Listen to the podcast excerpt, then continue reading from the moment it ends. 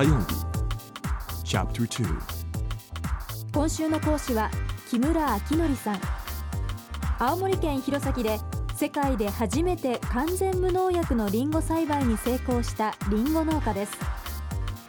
そのリンゴは現在奇跡のリンゴと呼ばれ不可能と言われた栽培法は秋則木村メソッド AK メソッドとして国連の世界重要農業システムにも認定されています。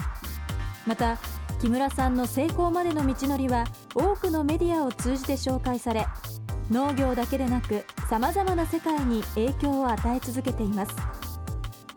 今週は自然本来のシステムや人間の持つ力など木村さんが奇跡のりんご作りを通じて気がついたさまざまなことから私たちは何を学ぶことができるのかをお話しいただいています。未来授業2時間目。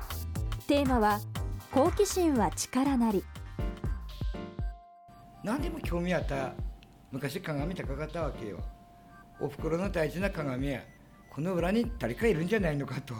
そう思ってどんな仕組みがあるんだろうって割って見たこと何度もあってそれでおふくろにすごく怒られたのね。それからレンズでお日様の光を当てると一点に集中するしばらく置くと髪が向いてくるわけだよな煙出てきて。ああこれなんでこうなるのかなとな。で小学校に入る前に兄私より2つ上だったので兄の教科書を見てレンズのことをすごく勉強した記憶があるのな。でここに入ってから帰りに本屋で見た IBM があのコンピューターの回路特集として出したんですよ。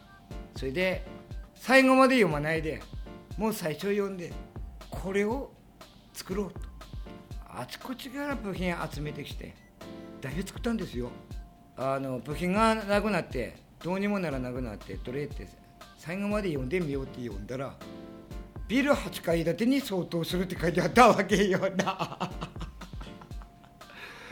それで諦めたの。それは諦めた。なんでこんなものやったかなとな。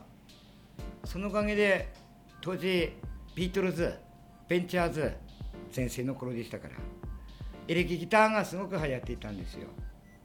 で私エレキやったんだけれどもみんな友達から「ちょっとお前テンポ遅いんだよ」って言われてなかなかみんなとこうリズム取ることできなくてそれじゃあ私アンプ作るよってエレキギターアンプな作ったんですよ。であの回路はもちろん私が考えてな計算して。